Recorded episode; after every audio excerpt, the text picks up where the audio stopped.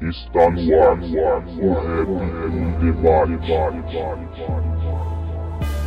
I still have a dream. It is a dream deeply rooted in the American dream. I have a dream. which we intend to bring into existence by any means necessary. Mediante la lucha revolucionaria, la esperanza de un mundo mejor.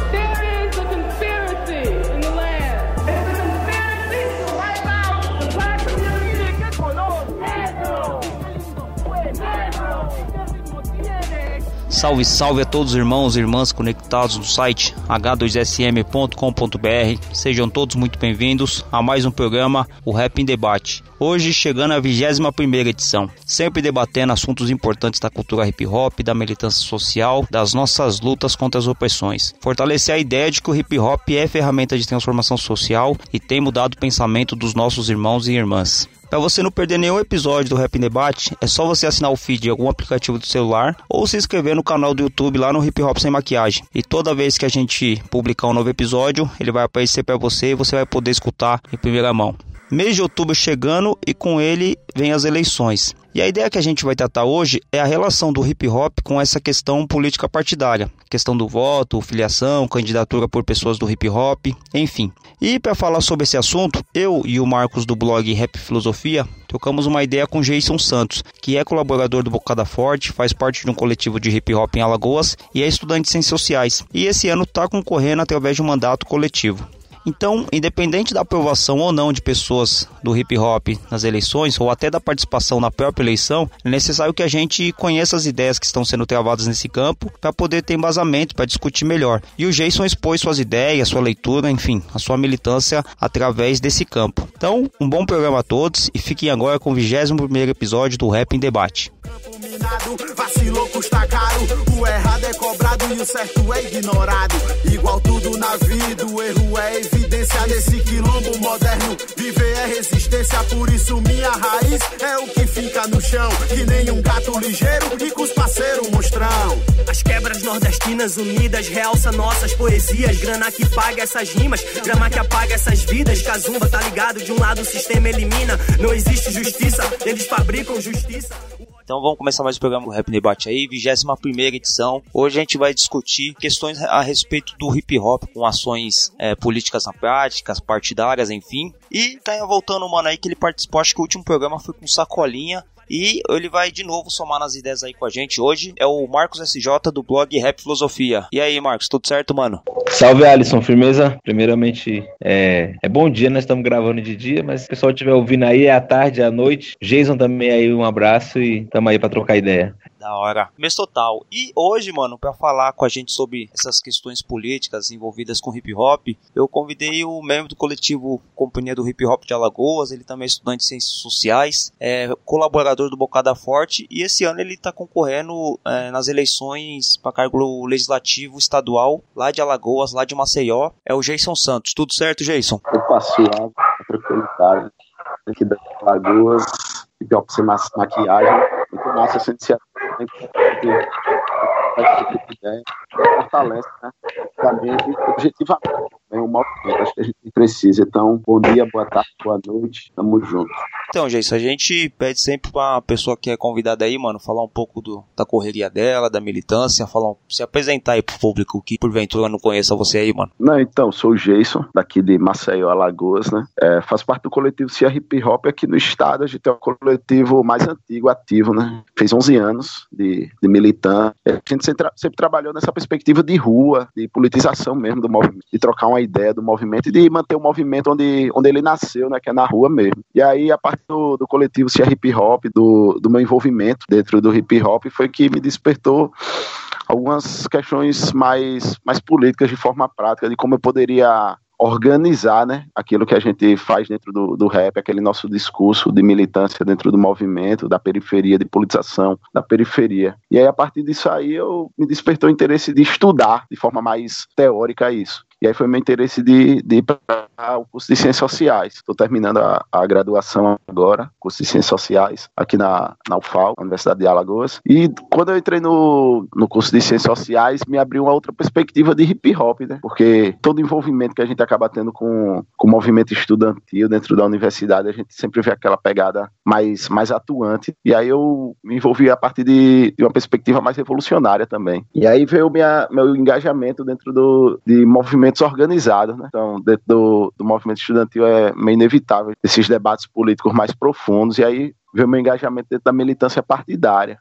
Então eu entrei em partido político, fiz parte do PSTU por, por um tempo, tive um rompimento com, com o PSTU. Hoje eu faço parte do PSOL, não milito assim de forma tão organizada dentro de, de partido político. Acho que há um distanciamento né, entre partido político de esquerda e periferia. Então, eu faço parte organizativamente do partido de esquerda, mas a minha militância, de fato, eu sempre fiz e sempre faço dentro da periferia a partir do hip hop. E aí foi a universidade abriu uma outra perspectiva, assim, quando eu entrei dentro da universidade de debate político que eu poderia fazer dentro do, do hip hop. Eu comecei a olhar o hip hop também a partir de, de, outras, de outras perspectivas, né? Eu acho que muda muito a nossa, nossa visão de mundo, nossa atuação dentro do mundo a partir de, de aproximação com outras coisas. Então, passei a fazer uma discussão discussão mais política do hip hop, olhar as contradições mesmo do hip hop. E aí é basicamente o que eu tento discutir dentro do Bocada Forte, né? Dei uma parada agora de levar os meus textos dentro do Bocada Forte por conta do, dessa campanha, né? Que a gente está entrando aqui no, no pleito eleitoral. Então, isso foi uma discussão dentro do movimento também, uma discussão que a gente faz dentro do movimento, já que eu sempre, sempre fiz questão, e os nossos eventos aqui dentro, é, no coletivo Cia Hip Hop sempre fez muita questão de, de, por mais que seja, de nunca fazer arte pela arte, né? Então a gente sempre tentava fazer essas, esses debates dentro do,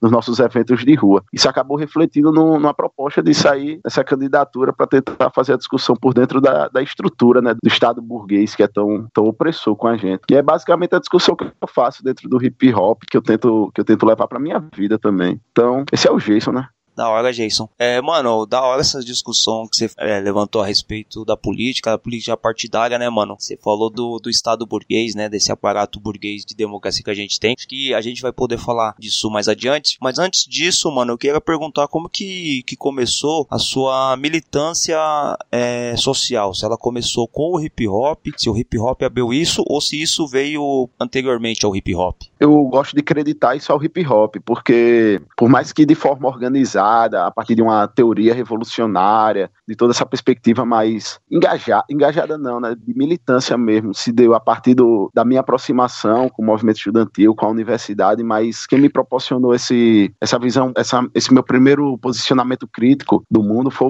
foi o hip hop, né? É meio inevitável a gente fugir disso, porque a gente cresce, quem cresce em periferia, cresce ouvindo rap, cresce ouvindo é, Racionais, MV Bill, N. Naldinho, e é foda porque a gente pega uma outra perspectiva de mundo a partir do rap, primeiramente. Então o rap despertou esse, esse, senso, esse posicionamento crítico meu e me fez querer ir um pouco mais do que, do que só fazer um, um rap, do que só fazer uma discussão de rap, do que só falar pro rap. E aí foi quando eu entrei nessa, nessa pegada dentro da universidade. Só que eu acredito isso ao hip hop porque foi o hip hop que me fez ir para a universidade, né?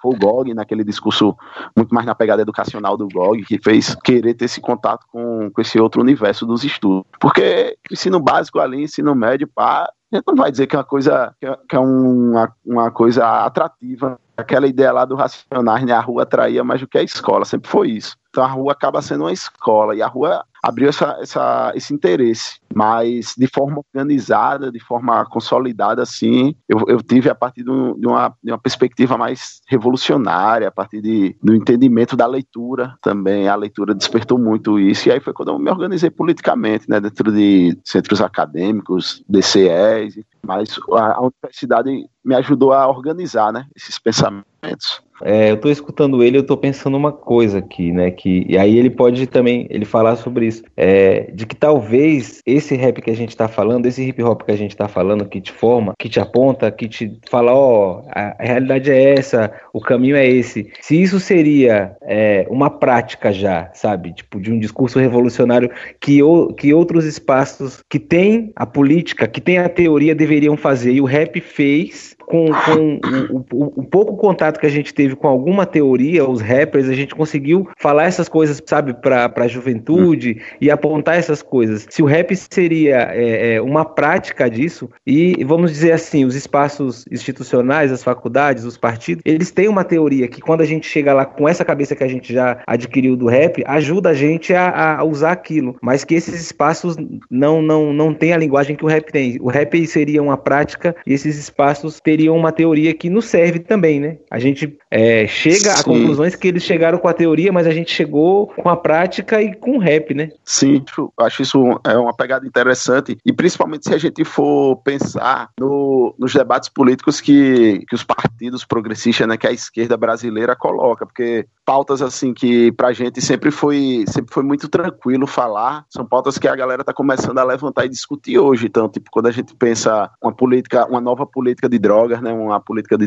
descriminalização das drogas, legalização das drogas, o rap lá na década de 90 já estava falando isso, isso não era pauta de esquerda. É, fim da polícia militar, desmilitarização da polícia militar, o rap já estava falando isso lá atrás também. Isso se tornou pauta de esquerda agora. Acho que o rap ele sempre se colocou como a vanguarda dessa periferia. É, a gente sempre, sempre teve um papel fundamental na politização dessa periferia e é justamente o papel, o papel que o rap cumpre, é o papel que a esquerda se propõe a fazer, mas que na prática não consegue por um, por um afastamento. É tanto que, na maioria das vezes, a gente tem uma aproximação com esses partidos de esquerda, com essa perspectiva é, mais teórica e revolucionária, quando entra dentro de, de uma universidade, por exemplo, porque é lá onde se concentra esse debate mais formal, né, digamos assim, da esquerda. E o rap cumpre isso no dia a dia, né? Porque a, a, acaba que a nossa vivência é a nossa teoria, né? E, só que quando a gente tem um contato com essa galera, né, com essa pegada revolucionária, essa teoria revolucionária e vê que a galera tava pensando isso, mas na prática não conseguia exercer isso e a gente exerce, né, no nosso cotidiano. Acho que é, que é mais ou menos essa a pegada mesmo do rap. O rap, o rap por si só acaba sendo uma prática revolucionária, né? oeste entre os quatro pontos extremos onde o terror prevalece. Preenche os campos, escava suas trincheiras, filial do Vietnã, Maceió é muita vida. Norte, sul, leste, oeste entre os quatro pontos extremos onde o terror prevalece. Preenche os campos, escava suas trincheiras, filial do Vietnã, Maceió é muita treta. É o crime tomando É, é isso, como que é, mano? Você falou sobre política, sobre essa questão de, de prática revolucionária. Aqui, eu e o Marcos, a gente é aqui de, de São Paulo, né, mano? Então a gente tem um contexto político visto aqui do, do Sudeste. Você, mano, que é aí de, de Maceió, de Alagoas, como que é a realidade política daí, mano? Como que se constrói essa questão de partidos de esquerda, da, da militância dentro da, da rua aí, mano? E até o envolvimento do, do hip hop com, com vocês aí, mano? Então, é, eu sou aqui de, de Alagoas, né? Eu sou da terra do, dos calheiros, né? Então é complicado isso, principalmente porque a gente está entrando agora no, no, ano de eleição. Aqui o governador daqui é o filho do Renan Calheiros, né? E o nosso senador é o Renan Calheiros. Ah, só gente boa, hein, mano? É, a gente está no... tá no aqui. Isso é, é complicado, porque aqui em Alagoas, aqui eu vou trazer para o meu contexto mais local, que aqui pode situar melhor essa discussão, que aqui os partidos, se a gente pensar um partido progressista, né, que está no campo da centro-esquerda ali, o PT, por exemplo, o PT aqui, ele faz parte do governo do filho do Renan Calheiros. Então, esse, e, e o PT, nesse campo progressista, é o, o, partido que tem um envolvimento maior com a, com a base, né? Partido também do, do contexto nacional. Só que se a gente for pegar no campo, na perspectiva revolucionária, no campo mais progressista à esquerda, pegar ali é, o partido que eu faço parte hoje, né, o PSOL, o PSTU, que eu fiz parte, são partidos que, que se constroem a partir, de, a partir desses campos formais. Né? Eu acho que a esquerda brasileira tem muito isso, de forjar os quadros a partir do movimento estudantil, de sindicato. Então acaba que a periferia, esse campo é, aí com muitas aspas, né, desorganizado é, politicamente, que não tem essa, essa, esses, essas formas tradicionais que a, que a, galera da esquerda gosta de pensar, acaba que cria um distanciamento. E aí eu, quando eu entrei no, no PSTU, acho que em 2000 e, 2012, quando eu entrei no PSTU, eu entrei nessa perspectiva de, pô, velho, tem que, tem que fazer alguma coisa diferente aqui, aí, um trabalho de base, né, a galera se propôs. Eu acho que existe aqui em Alagoas, é, do campo partidário, existe muito boa vontade, existe muita sensibilidade. Só que não existe a pegada da vivência, a pegada prática de, da melhor forma que a gente pode, pode construir um partido com a nossa cara, né? com, com, a, nossa, com a nossa militância mesmo do, do dia a dia, da periferia, do chão de barro mesmo, da molinha do zóio, de fazer parada na horizontalidade mesmo. Acho que existem vícios. A burocracia partidária ela é viciada. E é muito difícil para a gente se envolver nisso. A gente acaba ficando sempre ali no, no, nos lugares de base do partido e não, e não consegue se construir de forma tão consolidada. Isso é uma realidade de Alagoas, mas eu acredito que seja uma realidade assim a nível nacional. É a forma que foi construída a esquerda brasileira, o próprio Brasil, né, de uma forma extremamente racista, de uma forma extremamente burocratizada. Então, para a gente fazer esse, essa discussão, essa discussão de juventude, de genocídio da juventude negra dentro do partido, a gente tem que travar certas batalhas no campo da esquerda também, no campo progressista também, porque nossas pautas elas não são centrais para esses partidos. Acaba se confundindo com pautas é, pós-modernas, reformistas, e acaba que a gente não, não consegue ter esse, essa discussão tão de forma tão madura e tão central dentro do, dos partidos de esquerda. Por isso que a gente se organiza em outras estruturas também, dentro do movimento negro, dentro do movimento hip hop, porque a gente consegue ter essa, essa discussão muito mais, de forma muito mais séria, de forma muito mais madura e sensível dentro da, da, da, de outras estruturas, a não ser as partidárias, mas entendendo a importância que é ocupar essas estruturas partidárias também para fazer nossa disputa, disputa ideológica mesmo, né, que a gente está tratando de, de, ideologia, nossa ideologia da periferia. Ah, legal essa ideia é, de estar tá nesses espaços dos partidos. Eu também já fui do PSTU aqui em São Paulo durante um bom tempo, é, no começo de 2002, assim, no, no começo da eleição do Lula, eu fiquei um período fora, fui, voltei algumas vezes, tenho contato ainda hoje com o pessoal. E é isso. Às vezes, é, por exemplo, a gente que está é, no rap, na rua, é, próximo dos movimentos populares não tradicionais, como ele está falando, organizados, partidos. Se a gente tem contato com isso, isso ajuda a gente a pensar a coisa da organização. Se olhar e falar, não, a gente precisa organizar, precisa ter uma estrutura, mas ao mesmo tempo a gente olha, essa estrutura não nos serve. E quando a gente leva alguma coisa, é isso mesmo. A gente às vezes leva alguma coisa e é visto como, ah, não, isso não é uma pauta interessante agora. Então, quando 2013, quando teve junho de 2013, aquela explosão né, no país inteiro, aqui, por exemplo, em São Paulo, na Zona Sul, a gente falava, um, um, um ou dois anos antes, a gente falava, ó, o, transporte, o movimento popular, o bicho tá pegando, a gente tem que estar tá lá. E o pessoal falava, não, a gente vai ficar no sindicato, porque é o vício, como ele falou, né? E quando foi 2013, explodiu. Explodiu na onde? Explodiu no movimento popular, explodiu na rua, nos lugares em que a gente que estava na rua estava vendo e estava falando, né? Então, acho que há uma troca nesse sentido, da gente estar tá nos espaços e poder levar a nossa experiência e essa parte da organização também a gente pegar, porque muita coisa não serve. Tem coisas que não, acho que tem que ter esse olhar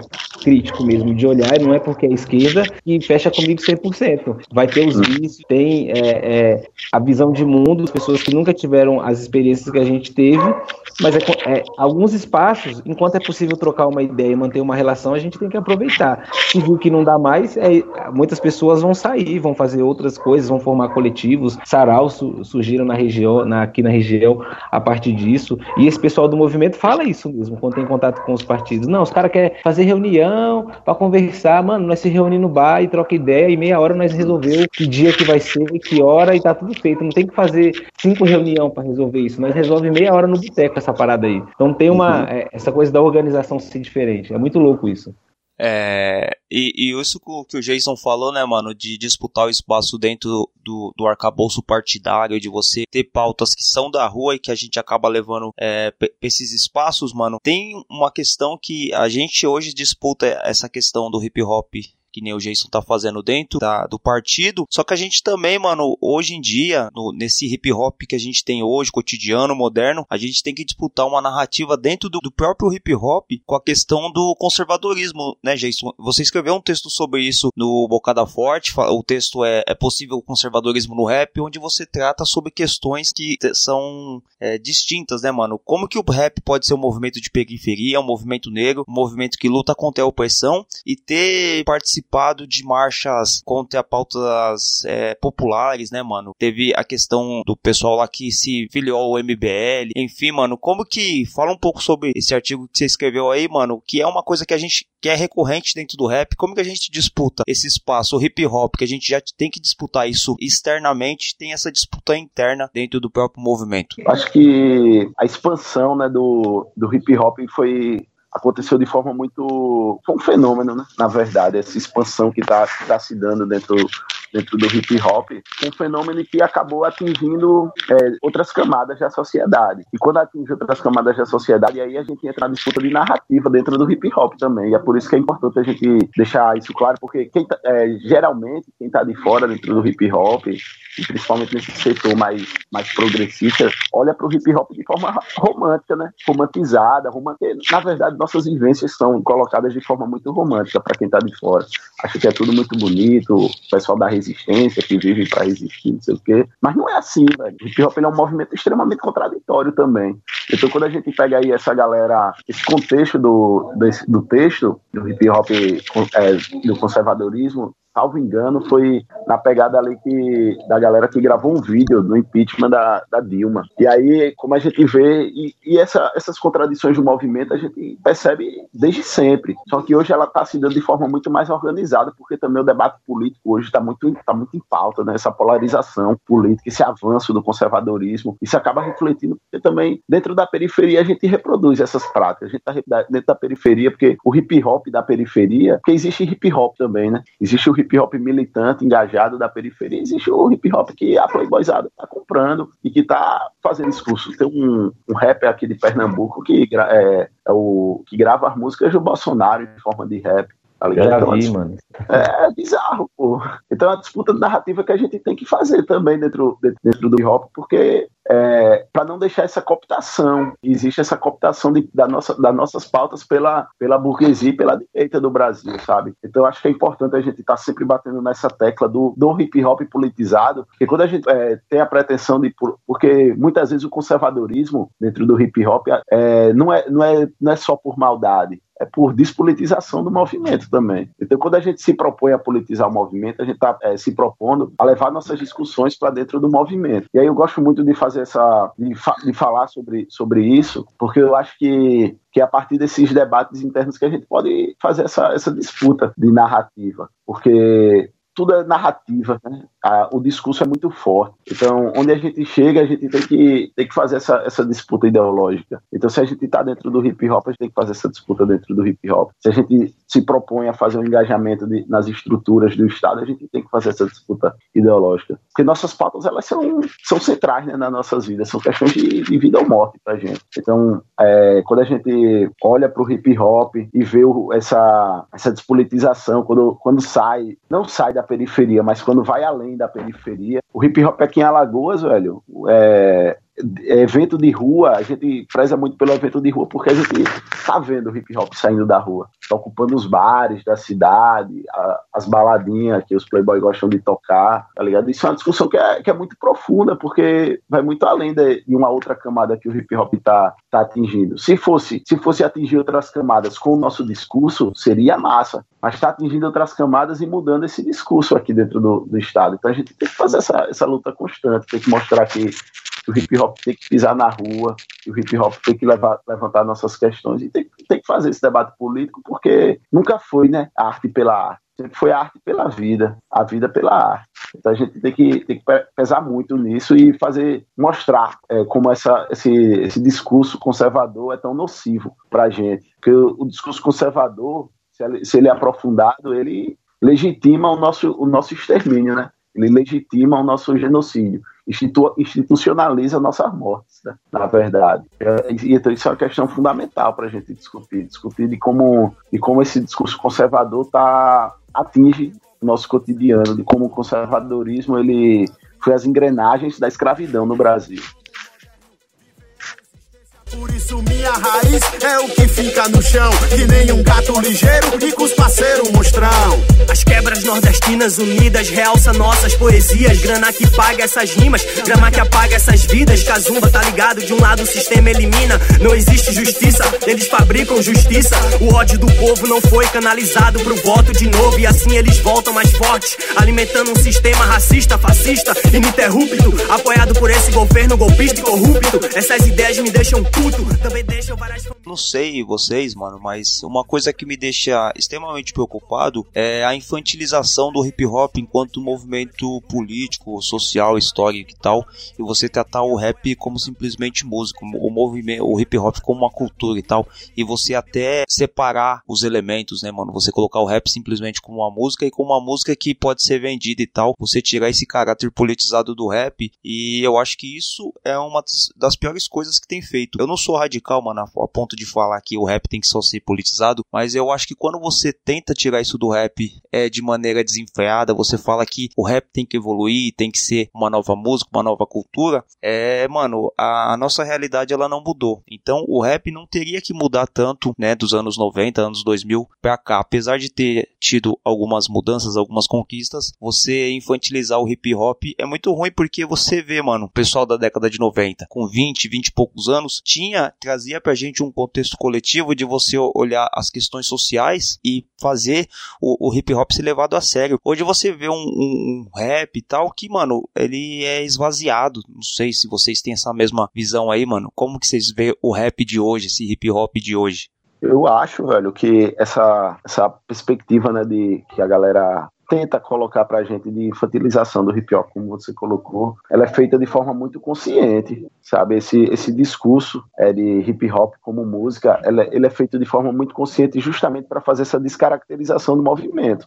porque acaba que o movimento, ele, e, e, just, e juntando essa ideia de infantilização do hip hop, né, de despolitização hip hop de só, é, e juntando com isso, e com essa expansão do hip hop, dá isso aí que a gente está vendo, sabe? Essa, essa, esse descompromisso. Eu também acredito que o hip hop não tem que ser só político, não. Pô, a gente, é, aliás, só protesto, só protesto, não, velho. É massa aquele, aquele rolê, porque a gente também vive, vive um rolê interessante. Nossas vivências, ela não, não é feita só de, de tristeza, né? Então, é, só que isso se dá de forma muito consciente, porque quando descaracteriza esse movimento, a gente perde o compromisso com ele. Quando descaracteriza esse movimento, quando descaracteriza a nossa, nossa pegada política, a gente perde o compromisso com ele. E, e é isso que está acontecendo hoje. Mudou muito o rap da década de 90, dos anos, do início dos anos 2000, para o que a gente está vendo agora, mudou muito. Mudou, mudou, mudou ao ponto de que quem, quem hoje está chegando e se propõe a fazer uma pegada mais, mais política é, é ficado do canto, né? Não, não entra nesse mainstream né, do, do rap que a gente está vendo hoje. E, e, isso é de forma proposital. Isso é, isso é feito de forma proposital. E é uma discussão que vai muito além do que, do que é trap, do que o trap representa hoje. Porque o trap, o trap que é vendido não, não tem nada a ver do que, do que o mainstream está colocando pra gente. O trap é massa, saca? o que a discussão que está se colocando, o central da discussão, é quando a gente tiver essa polarização, né? Ah, você faz boom bap, você faz trap, isso aí é uma forma de, de descaracterizar e, e, tirar o central da discussão, porque o central da discussão não é esse, né? O central da discussão é a política que a gente vai não, nosso posicionamento político. Porque muitas vezes a galera que canta muita, muita abobrinha, que está fazendo muita abobrinha na militância, quer, não quer mostrar o seu posicionamento político, que é, em alguns momentos são conservadores. E é por isso que quando estoura alguma polêmica, ganha muita proporção pela galera que está pegando a. que está fazendo essa discussão política. Porque a gente, é a partir das contradições, pode politizar ele também. Então, quando a gente pega essas contradições do movimento e faz uma discussão política em torno disso, é, abre, abre um outro leque, né, para a gente olhar esse hip hop e para a gente é, botar nossa caracterização política como central dentro do hip hop e fugir desse campo é, meramente cultural que, que, tenta, que tenta ser colocado pelo mercado, né, pela. Voltando lá na outra fala rapidão, a gente estava falando de, de de apropriação de, da narrativa, né, da disputa da narrativa.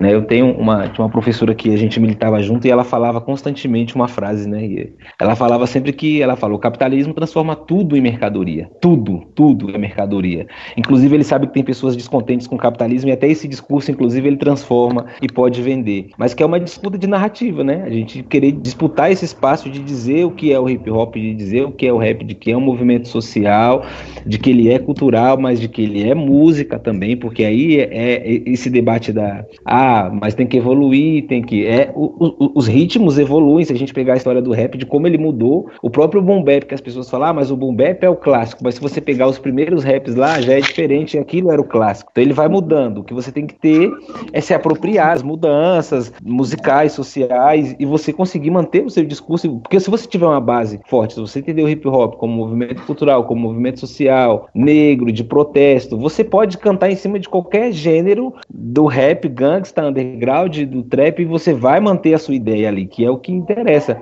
E essa disputa da, da narrativa, ela é importante, porque a gente tem que fazer isso, a gente tem que partir da experiência dos outros ritmos, que não se posicionaram e perderam, né? A gente tem o rock, a gente tem o jazz, a gente tem o samba, que eram ritmos negros, marginalizados, e foram, assim, descaracterizados como ritmos negros, né? Tem uma música do J. Cole, que ele fala que ele abriu o, o Spotify ou, ou, um outro servidor de música, ele colocou no ritmo jazz, ele falou 99% dos artistas eram brancos, né? Ele falou, peraí, mas é o jazz que nós estamos falando, né? Então, a, o perigo disso acontecer com rap, se a gente não se posicionar, não defender, não colocar, né? E aí, fazendo isso de maneira pela militância, mas tentar fazer isso também pela música, porque é um movimento que ele tem, a gente foi atingido pela música.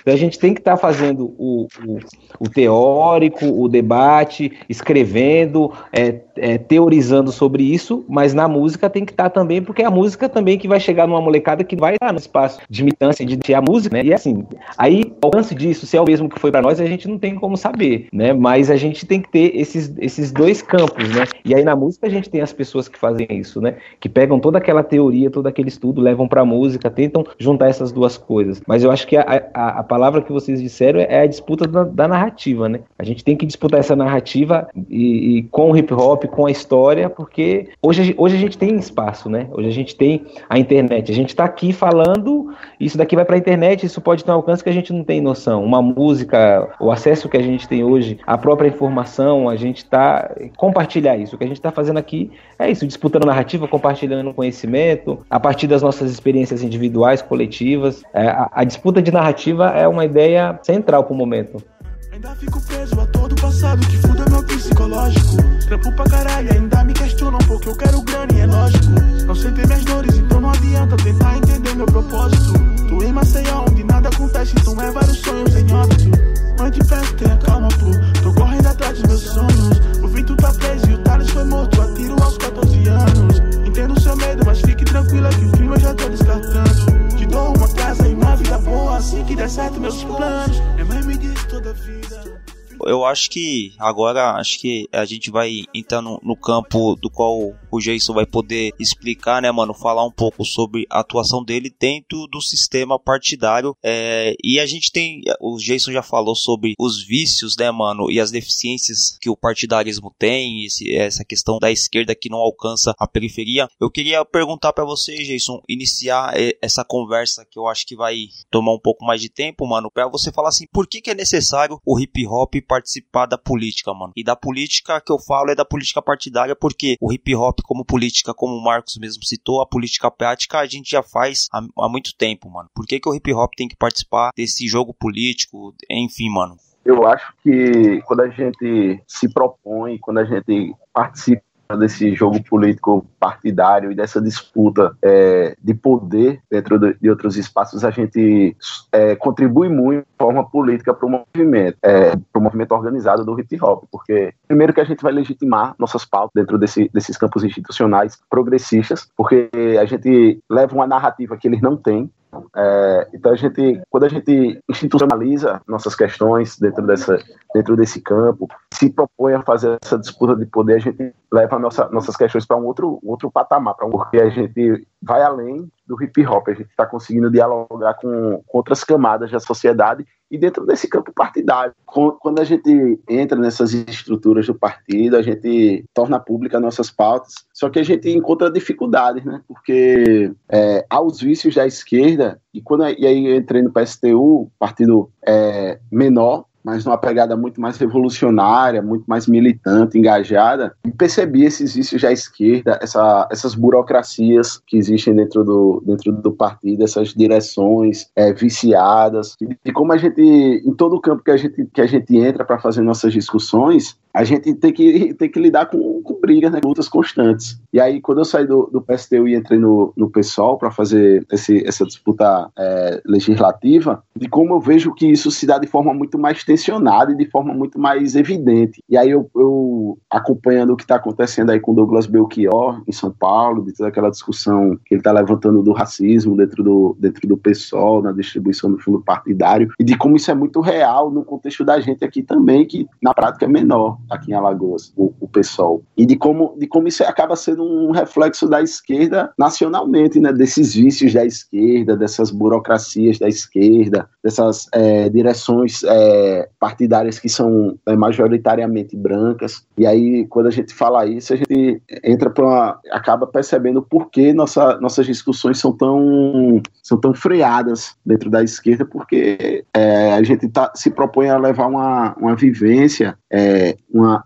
é, questões que não são centrais dentro do partido e que para a gente são centrais, sabe? Então, essa, essa, esse é o, o, centro da importância da gente fazer essa disputa partidária também, porque quando a gente faz essa disputa partidária, a gente está fazendo uma disputa de poder, porque a gente está levando uma outra narrativa para o partido que, que ele se propõe a fazer, mas que quando a gente entra para fazer, assusta, assusta porque a gente acaba evidenciando os vários vícios da esquerda, as várias formações de burocracias da esquerda, sabe? É por isso que tem muita gente do, do hip hop que entra de esquerda e sai descrente com a política, porque, porque é uma batalha difícil que a gente faz. A gente acha que vai ser acolhido, mas a gente entra e, e faz nossa disputa e tensiona internamente o partido para poder refletir externamente isso dentro do, dentro do partido. E aí, é, isso aí é, é acaba é, refletindo na necessidade da gente fazer essa disputa de poder em, nas diversas camadas da sociedade. Eu lembro quando ali rolou a, a, a discussão no, na Câmara sobre a redução da maioridade penal.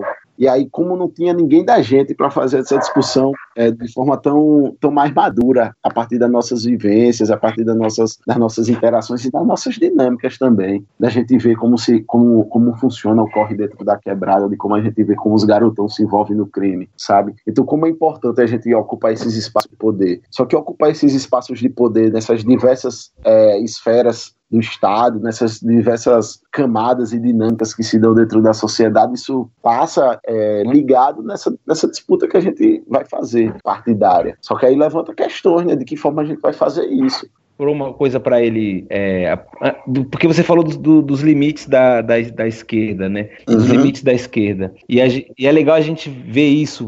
E a gente vê isso também na prática também. Porque a gente. A questão da militância pra gente, eu lembro que eu li um tempo atrás um livro do Abdias do Nascimento, Genocídio do, do Negro Brasileiro. E quando ele defendeu essa ideia, ele conta lá que as pessoas acusaram ele de panfletário. Ah, você é muito panfletário, você é muito radical. E aí ele falou, mano, tô falando aqui porque é o seguinte: esse assunto eu não tô falando de fora. Eu não não sou alguém que tá falando de genocídio fora. Eu não sou alguém que tá falando de morte de fora. Eu tô falando de dentro, tá ligado? Eu tô morrendo, mano. É, é, é, é... E a gente, por exemplo, no rap, a gente fala, eu sempre falo isso pros caras. A gente tá, a gente fala, a gente vive dentro dos nossos assuntos, mano. Nós tá falando de droga porque nós estamos vendo o nosso mano na rua ali, tá ligado? Nosso uhum. vizinho, mano, envolvido com o bagulho, morrendo. Um morreu porque tá vendendo, o outro morreu porque tá usando. A gente fala da violência da polícia, a gente tá falando porque a gente tá vendo. Então a nossa relação é muito mais urgente, eu acho. Sim. E às vezes vezes esses espaços não contemplam essa urgência que a gente tem, mas que é importante a gente conhecer, né, para a gente saber como é que o jogo é jogado. E a esquerda não é Sim. é livre, né, do, do, pensamento colonial, racista, ainda que, de, ainda que, ainda que, ainda que seja progressista, tem a, e a gente tem que estar tá lá para apontar, né? né? A Sim. gente tem que estar tá lá para apontar quando,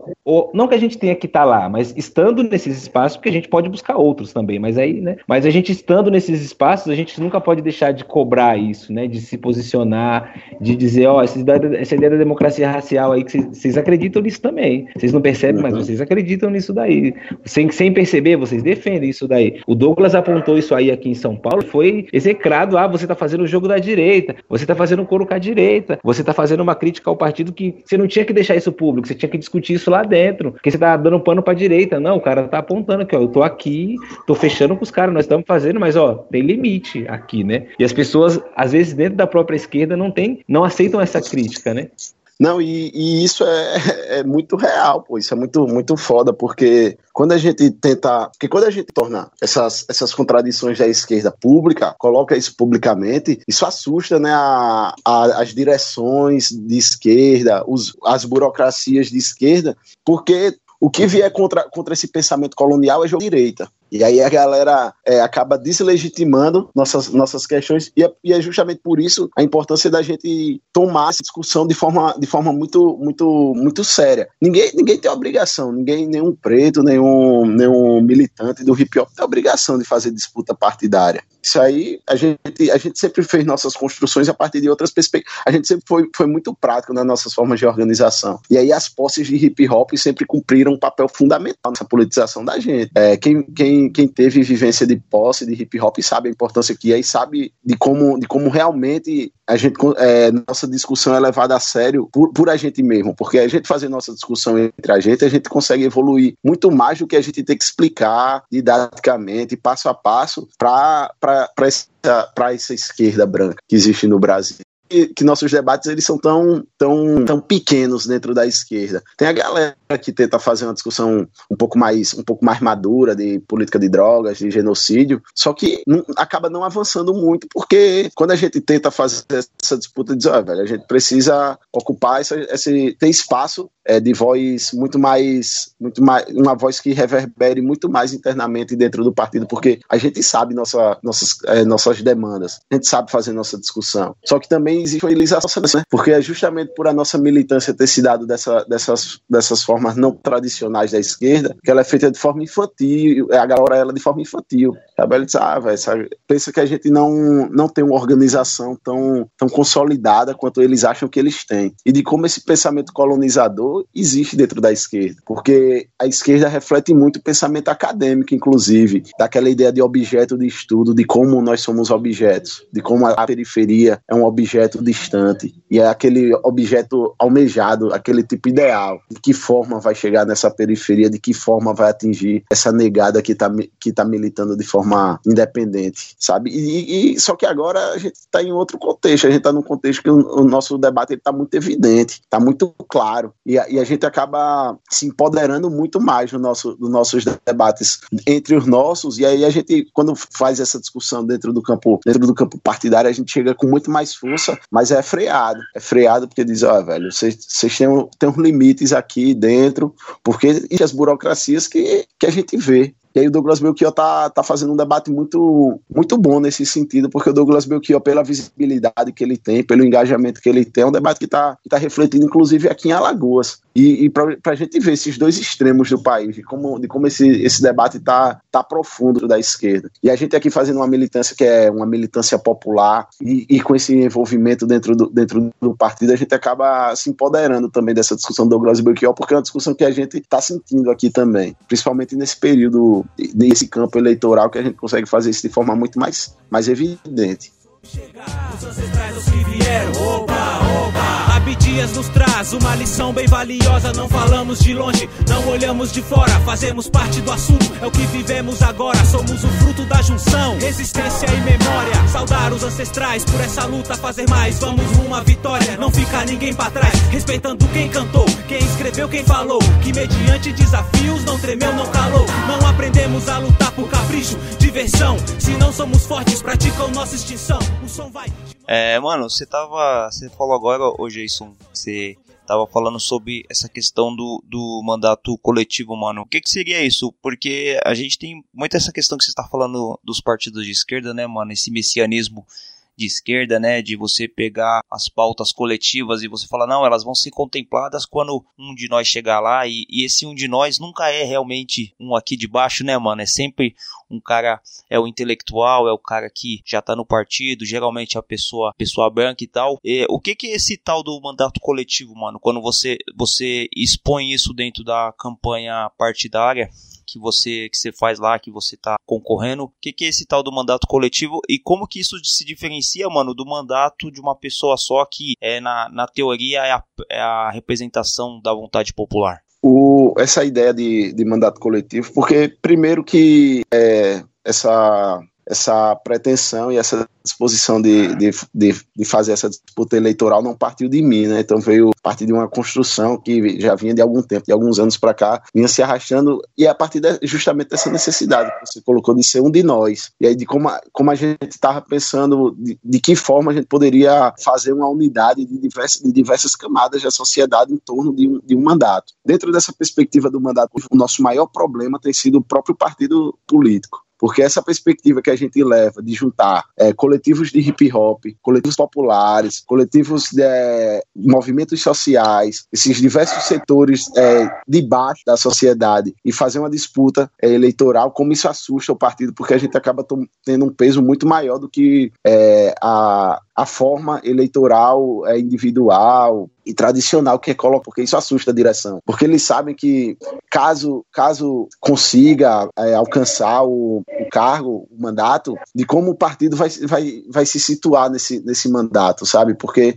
o mandato coletivo vem de uma perspectiva do, de baixo para cima sabe? E como isso é diferente? Isso é diferente porque a gente não trabalha a partir de coordenação de campanha, a gente trabalha a partir de, de pessoas engajadas numa campanha, de pessoas que, que todo mundo tem voz e de, e de como a gente faz nossos debates políticos serem muito mais, muito mais evidentes, como a gente pode defender nossas bandeiras de forma muito mais independente também, independente do partido, independente do, é, dos vícios do partido, da, da visão colonizadora do partido e de como, de como isso assusta esses vícios da esquerda, porque a gente a esquerda se propõe muito a ser esse setor progressista e que é esse setor progressista é, dentro dessa, dessa disputa é, política. A gente uma coisa mais forma né, de pensar essa política de, desses sujeitos. A gente consegue ver esses, esse, é, essa ânsia da periferia como sujeitos políticos, que a esquerda não, não vê é, nossa militância é, popular como, como sujeitos políticos ativos e, e que tem é, legitimidade para fazer discussões políticas com seriedade. E como a gente coloca é, nossa, nossa, nossa, todo o nosso engajamento e toda a nossa construção militante em outro patamar dessa perspectiva. E isso, isso dentro, é, dentro do, de uma disputa eleitoral, isso tem um peso muito maior, porque a massa, o povão, a galera se identifica com isso porque faz parte desse processo político também. Então, quando a gente faz nossas reuniões, quando a gente faz nossas, nossos debates internos é, de campanha, como, como são debates internos mais públicos, porque muitas vezes o debate é interno, mas não é público. São debates é, dentro dos partidos, são debates internos para militância partidária. E a gente faz o nosso debate interno publicamente. Então, a gente convida diversos coletivos e aí os coletivos participam, fazem parte da construção desse projeto político, fazem parte é, do, desse, desse debate político que faz todas as discussões. É, e aí, pensando de, de discussão de distribuição de gabinete, de como a gente vai ocupar o gabinete, sabe? Então, a discussão que a gente faz hoje nas, nessa perspectiva de mandato coletivo é que o gabinete eleito seja um cursinho popular, nessa pegada, sabe? Isso assusta o, o partido, porque o partido, é, os partidos de esquerda, com essa visão de colonizadora, gosta desse, gosta de mostrar esse poder. E a gente quer quebrar isso. A gente faz essa discussão para quebrar justamente isso. E, e, mano, quando você fala assim sobre a deficiência do partido de esquerda em abarcar é, esses coletivos, esses movimentos que são de base da periferia, você abre precedente, mano, para os partidos que são de direita, né, mano, esses partidos que são conservadores, chamarem essas pessoas, né, esses, esses populares, para participar do pleito através desses partidos e, e, arrecadar votos numa justificação, né, mano, porque se o, o partido de esquerda ele freia, né, como você falou, através da questão racial, da questão social, e vem um partido de direita e chama, fala, mano, cola com nós aqui que a gente vai fazer uma campanha para você. É o, é o tiozão da quebrada que vai lá se candidatar, vai falar que vai levar esporte, cultura, educação, essas pautas bem genéricas. Você acaba atraindo isso. E isso, mano, a gente cai também no discurso do hip hop que tem, mano, pelo menos mulher eu não vi, mas eu vi algum, alguns caras do rap se candidatando a partidos que são é, de direita e são assumidamente de direita. E quando você vai na questão legislativa, lá quando você mesmo citou da questão da maioridade penal, é, esses partidos eles se, se combinam para todos votarem a favor da maioridade penal. Aí você fica pensando, e se fosse um cara do rap aí, ele ia se posicionar contrário a essa decisão partidária? Como que você vê, mano, essa questão do, do rap ter essa dificuldade dentro da esquerda, mas e, e aí, quando vai pra direita, mano? Quando vai pra partido que é os partidos que são é, exterminadores do povo, que são conservadores na sua essência? Não, isso é, isso é complicado porque os partidos de direita eles é, podem oferecer uma estrutura muito maior do que os partidos de esquerda, né? Então, para um é, quem, quem vem do hip hop e, e, vem nessa pegada de entende nessa importância de pô, tem que disputar esse poder político. E aí chega um partido, aí é, faz a discussão com o partido de esquerda e as nossas discussões são freadas, justamente pela, por essa visão, esses vícios né, da, das direções do partido que não levam a sério que são, e que são racistas. É importante a gente falar assim, de forma muito, muito, muito clara, porque as direções de partidos de esquerda são racistas. As estruturas partidárias de esquerda são racistas. E as de direita também são racistas, sabe? Então, quando a gente entra para discutir essa, é, é, essas questões com os partidos de esquerda, a gente se sente incomodado e mais entende a importância, mais vai. Só que o partido de direita, ele oferece uma estrutura. Ele diz, pô, véio, aqui você vai ter chance real de conseguir alguma coisa. Então, pode ser que o cara se iluda com isso. E aí se iluda e aí pode, pode, ser, pode ser uma ilusão que venha com boa intenção ou com má intenção, porque às vezes o cara não tem uma má intenção, só quer ter uma oportunidade de assumir o poder para poder levar nossas discussões. Só que ideologicamente o partido não contempla nossas, nossas discussões, os partidos de direita. Os partidos de direita, inclusive, são nossos inimigos nessa, nessas discussões, sabe? Então, então isso é muito, é muito complicado e, e a gente sempre bate nessa tecla e fazer essa diferenciação de por onde passa nossa, nossa, nossas discussões. Nossas discussões elas passam pelos setores progressistas da sociedade. Mesmo dentro dos setores progressistas da sociedade, a gente vai encontrar essas narrativas que, que acabam é, menosprezando e secundarizando nossas questões. Aí a gente vai entrar na discussão. Ou, se a gente quer se organizar partidariamente, aí beleza, a gente vai se organizar partidariamente no, no partido que está exterminando a gente ou no partido que mas sem, essa, sem a intenção de exterminar a gente, né? Digamos assim, porque são os vícios. A, a, eu, eu não acredito nessa maldade da esquerda de, de secularizar nossas questões. Eu acho que são vem a partir da construção do, do que é Brasil também, né? É, historicamente, o debate racial ele foi secundarizado dentro da esquerda. Tá aí o Clóvis Moura, que foi perseguido por partido de esquerda porque estava tentando fazer discussão racial dentro do partido de esquerda, sabe? Então, é, como, como esses vícios se dá, e às vezes não é, de, é, por parte do partido, não se dá de forma, de forma eu acredito que não, que não seja uma forma maldosa, seja a partir desse, dessa construção racista. Só que o primeiro passo é essas direções de esquerda assumirem esse racismo, porque aí quando a gente evidencia esse racismo, aí a galera, ao invés de fazer uma autocrítica e assumir esse racismo, diz que a gente está fazendo da direita. E aí acaba, acaba que, que os irmãos vão para os partidos de direita, e aí sim está fazendo jogo de direita. E aí de como, de como tem que ter muita calma também na hora de fazer nossas discussões com, com, essa, com, esse, com, essa, com esses irmãos da gente que está que tá sendo cooptado pela direita, sabe? A gente tem que, tem que evidenciar essas contradições ideológicas mesmo que você colocou. Assumidamente o partido é a favor da redução da maioridade penal e o irmãozinho, o, irmão o irmãozinho nosso tá no partido é contra. Então, como a gente tem que mostrar de como essa estrutura partidária mais ampla acaba refletindo nessas dinâmicas menores também. Do irmãozinho da quebrada que vai dar um que vai dar esporte, cultura e lazer para a comunidade, de como isso no, no, campo mais amplo desse partido que ele faz parte, isso não existe, isso, isso não é uma preocupação, isso não é uma prioridade. É, no, e no campo da política, a direita não mostra, não, mano, porque os caras falando. Eu tava dando aula essa semana e a gente tava falando de Revolução Francesa, véio, a burguesia manda desde lá, mano. Olha, os caras estão aí há 400 anos mandando nos bagulhos. Os caras sabem fazer o jogo. O cara vai saber que se os caras ver alguém despontando, vamos pegar aquele cara ali. E a gente cresce a vida ouvindo o seguinte: não, você tem que estar na política, tá ligado? Até no, o, o, o, o rap fala isso, cara, você tem que estar na política, você tem que estar atuando, você tem que estar. Aí o cara vê uma chance de se eleger Aí às vezes o cara, por exemplo, o cara cola num pessoal, o cara cola no PSTU, o cara cola num coletivo que debata política, mas o cara olha e fala, mano, aqui não vai se eleger, tá ligado? Aqui a ideia é muito boa, muito foda, mas não se elege, né? Inclusive eu falo, isso na escola, falo na escola pros alunos que, pô, tá, eu falo pros alunos, vocês estão trampando aí. Os últimos três anos, como é que tá? Melhorou? Não, tá foda, tá? Piorou, tá osso. Quem tá procurando emprego? Pá, quem tá trampando e o dinheiro não dá, tem um monte. Pô, tá bom do jeito que tá, não tá. Aí aparece um cara que faz uma proposta diferente diferente, um PSOL, um PSTU, que fala, ó, tá errado do jeito que tá, sabe? Vamos mudar. A pessoa fala, não, mas isso daí não é possível. Eu falo, então, eu, assim, que loucura é essa, né? Que a gente, é, é, como os discursos, a gente, a gente falou lá atrás dos discursos e narrativas, né? De como essas ideias são impregnadas na gente. Então, aí o cara vai e entra pro partido de direita mesmo. Pode ser por maldade também. O cara pode olhar Sim. e falar, bem, aqui, ô, vai dar pra ganhar uma grana, eu vou me montar. E tem cara que faz mesmo, porque os caras chegam, é, é, os caras vê o movimento acontecendo na quebrada, tem uns moleques ali que faz do rap ali, uns caras que faz. Os caras te chamam pra uma reunião, pra uma troca de ideia e falam, eu vou ser candidato, você não quer me apoiar? Se eu, se eu for eleito, a gente pode fazer um projeto. Aí o cara vai depois, faz um, um showzinho na quebrada, te dá um palco pra você pôr numa praça, consegue uma autorização pra você fechar uma rua e fazer um evento e, mano, pronto. E o cara se elegeu. O cara tá lá recebendo salário, votando a favor da maioridade penal, fudendo com a sua vida. Só que não, o cara deu um palco para nós, tá ligado? Então, essa ampliar essa visão, né, política, de enxergar a política como algo maior, né, de, de, de tentar ver que não, a gente não pode ser usado pelos caras, né? Mas assim, é um trabalho, é um trabalho cotidiano nosso, né, de militância, de troca de ideia. O, o Jason falou de ter paciência de conversar. Às vezes a gente nem tem, às vezes a gente já quer dar com dois pés peito porque tá vendo o cara aí para aquele lado, mas a gente vai conversando, né? Nos espaços que a gente tem, tem que ir conversando e apontando essas coisas. Apontar as contradições, inclusive da esquerda, é extremamente necessário.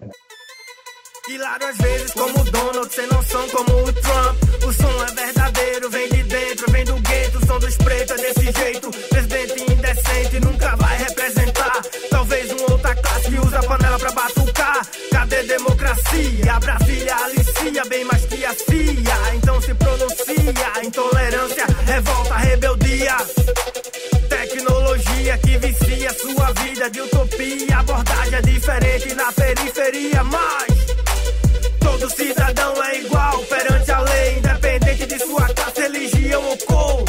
Segura na rima, um preto invocado, atenção, MC, ninguém vive tocado, família na mente, coração valente. Hoje é isso, mano. Você tá se candidatando aí no, no mandato popular e hoje a gente vive uma época de que as pessoas desacreditam muito é, dessa questão partidária. Eu confesso para você, mano, que é, nessa, nessa última eleição, mano, eu tenho pensado muito na questão de abstinência do voto, mano. De falar, caramba, é, não resolve nada, não mudou nada de, de tempos pra cá. É, eu tenho lido até alguns escritos anarquistas aí, mano, de que fala sobre o poder popular, né, mano? De só como as mudanças vieram através da luta do povo e, e, as, e, a, e as questões partidárias, as questões governamentais, elas só vigoraram porque o povo foi à luta, o povo lutou e tal. E, mas assim, isso é, é uma questão pessoal minha, mas eu entendo a importância da política partidária, como a gente já, já tá discutindo aqui, mano. É, você que tá entrando nessa questão, mano, de, de se candidatar, de tentar é, um, um, mandato popular e tal, como que você falaria para essas pessoas que estão desacreditadas da política, do cenário político, dos mesmos, é, das mesmas propostas, das mesmas questões de sempre, mano? Como que você fala para essas pessoas que, que ainda é possível fazer uma política diferenciada, uma política que não seja a que a gente tem visto aí é, nos últimos tempos aí? Então, eu acho que e o que me fez, na verdade, aceitar esse, esse desafio, né? Que é um, é um desafio assim que eu nunca imaginei que era uma coisa tão, tão grande, esse processo político. Mas o que me fez aceitar isso, velho, é porque eu tô vendo o desmonte do Estado brasileiro e de como o desmonte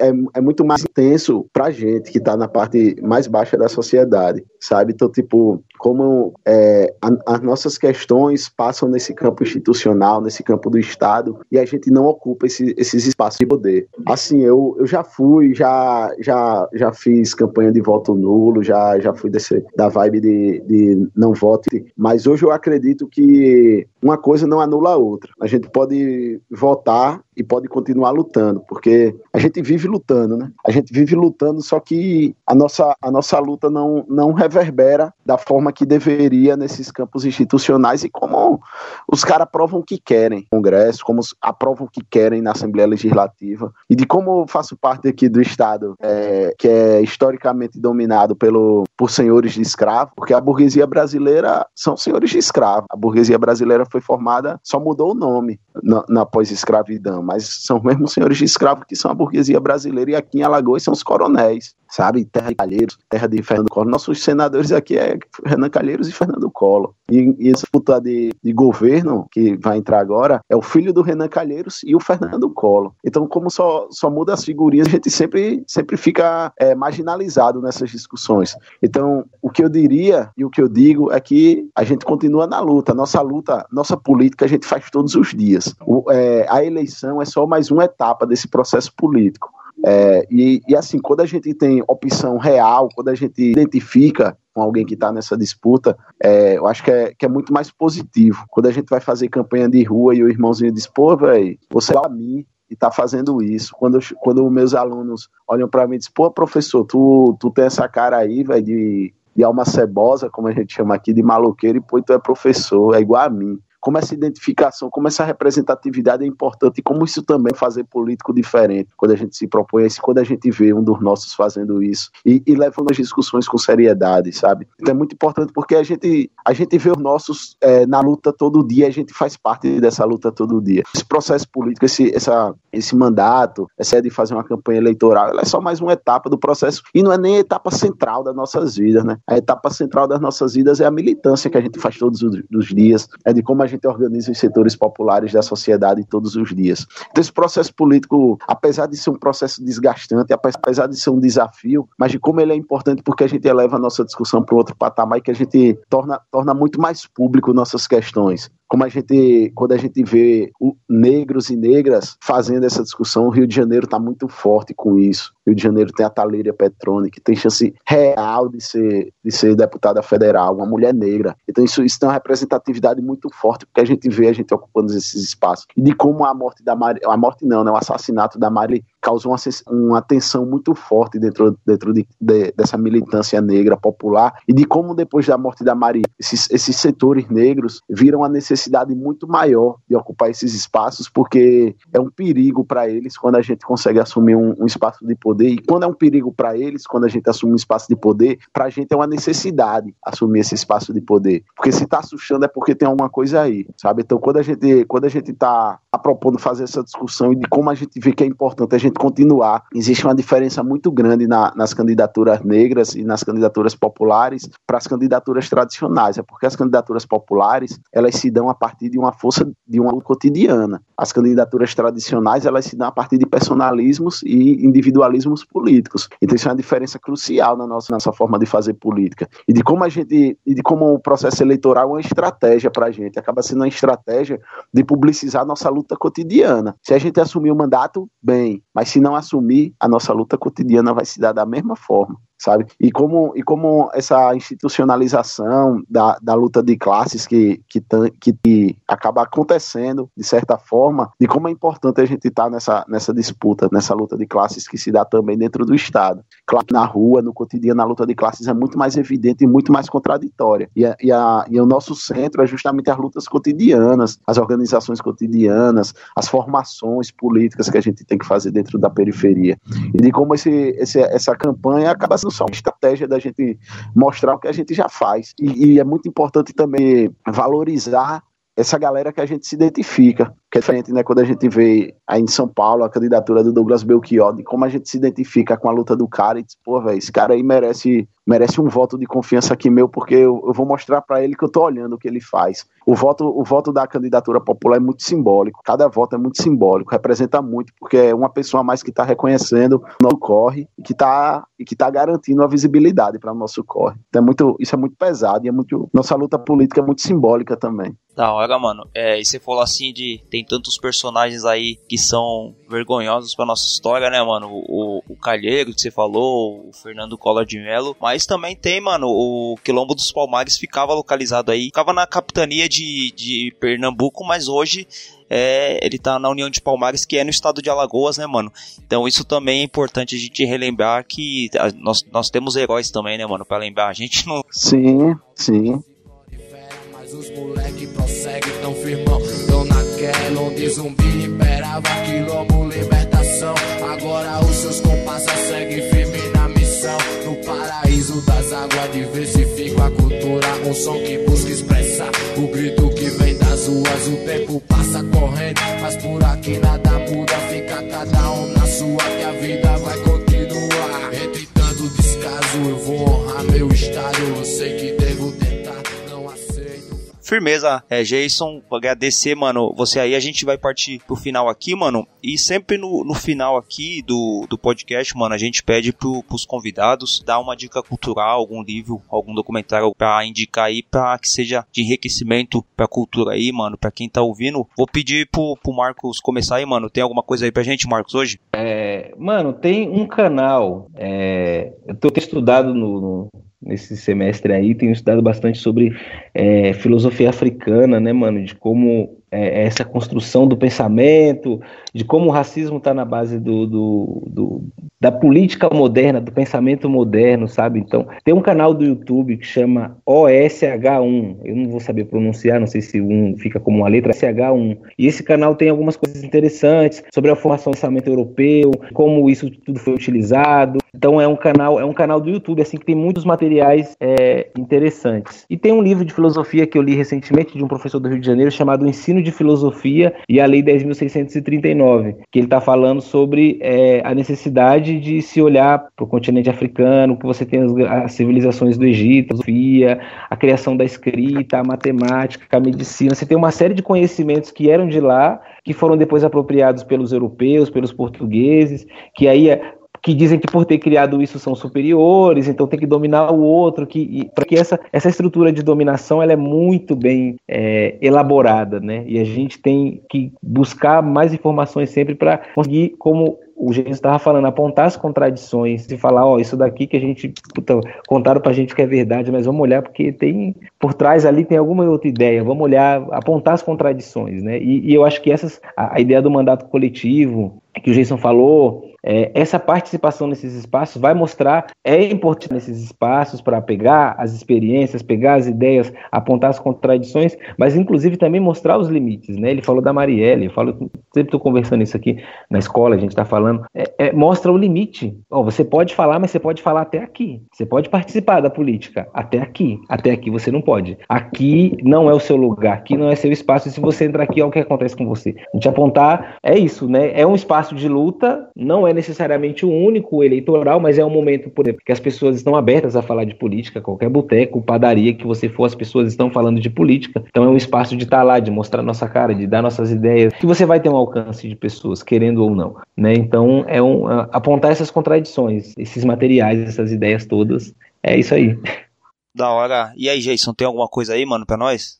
Então, é, eu vou indicar o documentário O Hip Hop Vive em Alagoas. Acho que é um documentário que foi feito por um irmão de Alagoas, do Zazo, que aí ele conta esse- essa construção histórica do hip hop aqui em Alagoas, é, mostrando as contradições do movimento. Ele vem, ele vem, acho que ele é de 2012, 2013 mais ou menos. Hoje a gente tem um outro hip hop, mas esse, esse documentário dá um panorama muito bom assim pra gente entender o hip hop em Alagoas. Tem um documentário também, velho, que eu esqueci o nome, mas eu fico devendo, é do irmãozinho da Bahia. Não, não, se você lembrar aí, você manda aí, eu coloco no, no, no post aqui, mano. Pronto, demorou. Que é o irmãozinho da Bahia que ele fez um documentário falando da, da mudança desse hip hop nordestino pós-suicídio, a música do suicídio lá do Diomedes e do Baco. Ah, um que louco. Assim, mudou, mudou uma- um- e, e- e levantando essas contradições também. É, pra- muito mais no sentido de, de dar visibilidade e de conhecer também esse, esse hip hop que a gente faz aqui em Alagoas, porque o hip hop aqui em Alagoas ele é porque ele vem a partir de uma construção militante, a partir de- da construção de bairro e tal, de, de associação comunitária, enfim. Acho que é muito massa pra galera conhecer um pouco do nosso corre. E de indicação de leitura, eu acho que se for uma galera da esquerda aí que tiver, que tiver ouvindo a gente, a integração do negro na sociedade de classes, né? É um clássico do Florestan Fernandes. Acho que, que ele vem desmiuçando essa ideia do, do mito da democracia racial lá que o, que Gilberto Freire é, construiu e que acabou rolando aqui na conversa a ideia do, da democracia racial. Então, Florestan Fernandes ele desmistifica isso, diz que é tudo, tudo uma grande farsa a partir das nossas percepções também. Acho que é uma leitura fundamental. E eu tô lendo um livro, velho, que eu acho muito, que eu tô gostando muito, que é Cuidado com o Vão. Uma tese do doutorado de um, de um historiador da Bahia, salvo engano. É, eu esqueci o, o nome do autor, mas o nome do livro é Cuidado com o Vão, que é discutindo sobre o genocídio de jovens na periferia, a partir das dinâmicas sociais e das relações que o jovem tem com o crime, com a família, a partir do crime também. É, Já tô pesquisando. é um livro muito bom assim, e uma leitura muito, muito, muito atrativa também. A gente, a gente quem faz essa discussão de, do debate do debate do genocídio, é uma discussão, é um livro que, que é fundamental para a gente para a gente ver essas interações, de como o poder simbólico é um, um, uma influência muito grande na nossa vida aqui na periferia. Então, deixa dessa, esses dois documentários, essa, esses dois livros. Tem o do Roberto Camargos também, que é um clássico, né? Rap Política, que eu acho que, que ele resume bem essa, essa, essa conversa que a gente teve hoje, né? Que é as excepções da vida brasileira a partir de, de letras de rap. Eu acho muito massa quando a gente analisa a realidade de letras de rap, porque a gente vê como, como o rap sempre esteve presente né, nessa, nessa nossa vida. Pode crer, esse livro aí do Camargos é um livro que, mano, quem escuta rap e tá associado a essas questões políticas tem que ler e também é muito bom. Mano, eu vou indicar o livro que eu acabei de ler aí, acho que tem umas duas semanas, que é o Combate nas Trevas, do historiador Jacob Gorenden, e ele fala sobre a luta armada do Brasil pós-ditadura, ele fala sobre a história dos vários partidos de esquerda, vários militantes de esquerda que, que travaram batalhas da luta armada referente àquele período, e o Jacob Gorender que foi o fundador do Partido Comunista Brasileiro Revolucionário, ele aponta também os erros da esquerda, né, mano? Ele faz uma autocrítica tanto à esquerda como partido, como movimento, como também a vários personagens cultuados dentro da esquerda. É um livro bom pra caramba, mano. É, Combate nas Trevas. Quem estuda a ditadura, quem estuda essa questão de organizações de esquerda, lê que é muito louco. E, mano, eu vou fazer um Alto Jabá, que é um texto que eu escrevi em 2016, quando teve o pleito municipal, que eu escrevi um texto no Hip Hop Sem Maquiagem chamado Hip Hop Político ou Politizado, quando eu falava sobre como que é, personalidade que é do hip hop, ela não tem que ganhar o voto por si só, por ser só do hip hop. Como a gente tá fazendo com o Geiso aqui, mano, trocando essa ideia com ele, sabendo dos posicionamentos dele, da ideia dele, é preciso que é, quem se candidate a algum cargo tenha mais do que o, o, o codinome, né, mano? Fulano do hip hop. Tem que ter uma caminhada, tem que ter uma militância e tem que ter um conhecimento sobre as práticas políticas, porque não adianta, mano, a gente não vai vencer a guerra contra o sistema sem teorizar, sem tá com uma luta mais embasada. É, é isso. Mano, queria dar as considerações finais aqui. Agradecer todo mundo aí. Marcos, fala aí as considerações finais, mano. Obrigado por você ter colado aí, participado e tamo junto, mano. Ô, mano, eu agradeço o convite aí. Às vezes a gente, pela, pela questão dos dias, dos horários, a vida louca a gente não consegue chegar. Já foi o fone, mas quando a gente consegue, é muito produtivo, tá ligado? A gente ter começado. Eu, eu tô começando o dia com essa ideia. Meu dia começou trocando essas ideias com vocês, ouvindo trocando isso, assim, dá combustível para a gente ver que, assim, nós estamos é, pensando as coisas no caminho certo, estamos pensando juntos, tem mais gente falando isso aí, eu não tô louquinho, tá ligado? Então, é uma, é, é legal sempre vir participar, a gente trocar essas ideias, trocar livros, trocar ações e, e, se fortalecendo porque o momento é, exige, né? A gente tá aí com. Tá tudo muito escancarado, mano. O racismo tá escancarado. Os caras estão perdendo a vergonha, mano. Os caras estão falando coisas que a gente não imaginava que fosse possível alguém falar, tá ligado? E a gente não pode, né, deixar o bonde passar e não apontar os erros, não apontar, ou, ou jogar as pedras se necessário, ou virar a porra do bonde também, mas a gente tem que estar tá participando. Também, importante. Da hora, é, Jason, mano, queria te agradecer demais por você ter colado aqui, é, disponibilizado o seu tempo aí, mano, que eu tô ligado que é escasso pelos corre que você tá fazendo aí ultimamente. Mas, mano, de verdade mesmo, te agradecer demais por você ter colado, é, ter exposto suas ideias, mano. Gostei pra caramba dessa, dessa nossa ideia aqui. E já acompanhava seu tempo lá no, no Bocada Forte. Você escreveu os textos lá, né, mano? Que você é colaborador lá. E, mano, de novo, te agradeço demais e queria que você deixasse as considerações finais aí, falasse sobre as questões que, que te interessam aí, parceiro.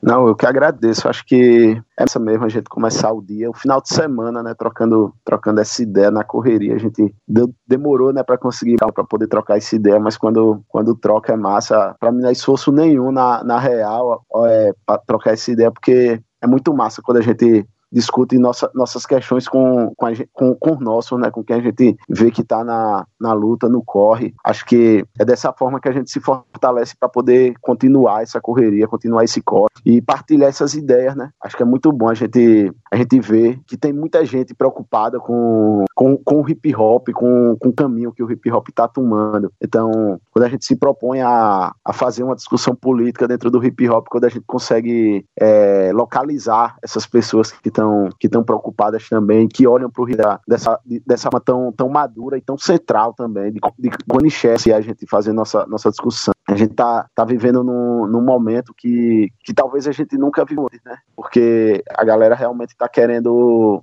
tá querendo matar a gente em cada esquina. Então esse tipo de ideia, esse tipo de, de momento fortalece muito, fortalece muito pra gente ver que, porra, velho, se der merda, mas eu posso contar com alguém tá ligado? Então, acho que, que a correria tem que ser mesmo, acho que é muito bom a gente ver e, e ver como também essa discussão não se restringe a São Paulo, não se restringe a Lagoas, não se restringe a Rio de Janeiro, é uma discussão nossa, de como a gente sempre, sempre teve nessa luta, só que às vezes cada um está fazendo sua correria cotidiana e acaba que não tem tempo de partilhar essas vivências, né? Então, para mim foi, foi, um prazer muito grande a gente trocar essa ideia, conhecer um pouco do, da correria de cada um e que, que nossa mensagem se espalhe, né? Porque a nossa ideia né, de revolucionária é de, de propaganda mesmo, de propagandear nossa correria e de, e de propagar, né? Mais que propagandear, propagar nossa, nossa correria e, e trazer novas pessoas para esse campo de luta, para dividir esse fronte, que a gente se fortalece muito quando a gente está entre os nossos. Então, eu que agradeço o espaço e para mim foi uma satisfação, um prazer muito massa massa. Você convidou pra gente trocar essa ideia, pra mim foi, foi, foi muito massa. Então, tamo junto. Conexão tá formada. De Maceió a Paulista, os guerreiros tão de pé. Foco na meta e firmeza pra lutar. Repercutindo a ação que nem bomba nuclear. Tem que saber chegar, senão não pode sair. Tem que saber caminhar, se quiser prosseguir. É som de preto pra preto, porque nós mesmos se entende. E se der merda no corre, só fica nós pela gente. Por isso o papo é reto e o dialeto é da rua. Se tromba os vermes, os poucos não teme e continua. Porque no campo minado, vacilou custa caro. O errado é cobrado e o certo é ignorado.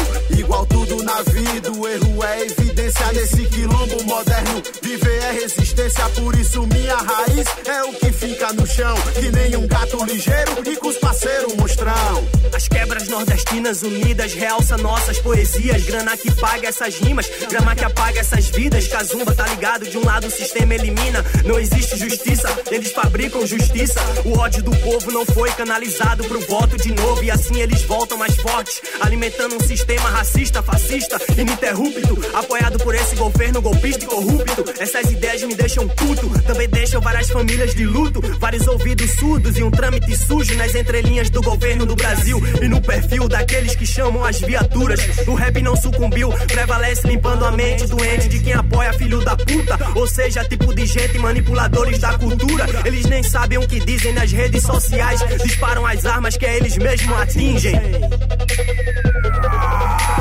canto a canto nesse país, ouvindo que o rap diz preenchendo cada lacuna. Cada dia eu acordo pra lutar. Penso na minha vida e na sua, no que o sistema nos impõe. Dentro de casa e na rua, canto a canto nesse país, ouvindo que o rap diz preenchendo cada lacuna. Cada dia eu acordo pra lutar. Hilário às vezes como Donald, sem noção como o Trump. O som é verdadeiro, vem de dentro, vem do gueto. O som dos pretos é desse jeito.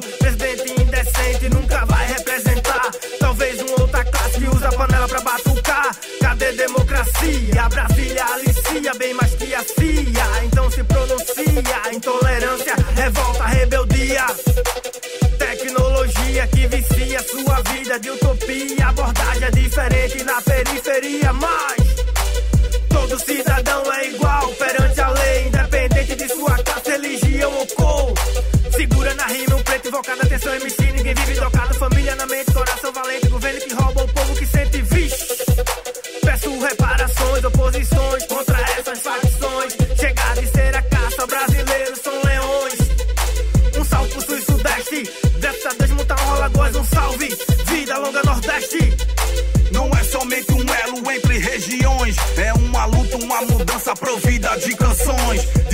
na terra, na compra de licitações. Pernambuco, Alagoas, as pessoas é o nosso clã. Leões e nossas condições boas. Unidas nossas forças, inimigos. Contrário, evolução humana. Os que pagam de bacana com seus nomes da lama. Habitam, habitam, habitam reuniões. Combinam as delações, iniciam a trama. São causadores do drama. Da morte precoce entre milhões de pessoas. Assim segue a vida do sistema parasita. De canto a canto nesse país, ouvindo que o rap diz preenchendo cada lacuna. Cada dia eu acordo pra lutar. Penso na minha vida e na sua, no que o sistema nos impõe. Dentro de casa e na rua. De canto a canto nesse país, ouvindo que o rap diz preenchendo cada lacuna. Cada dia eu acordo pra lutar. Penso na minha vida e na sua, no que o sistema nos impõe. Dentro de casa e na rua.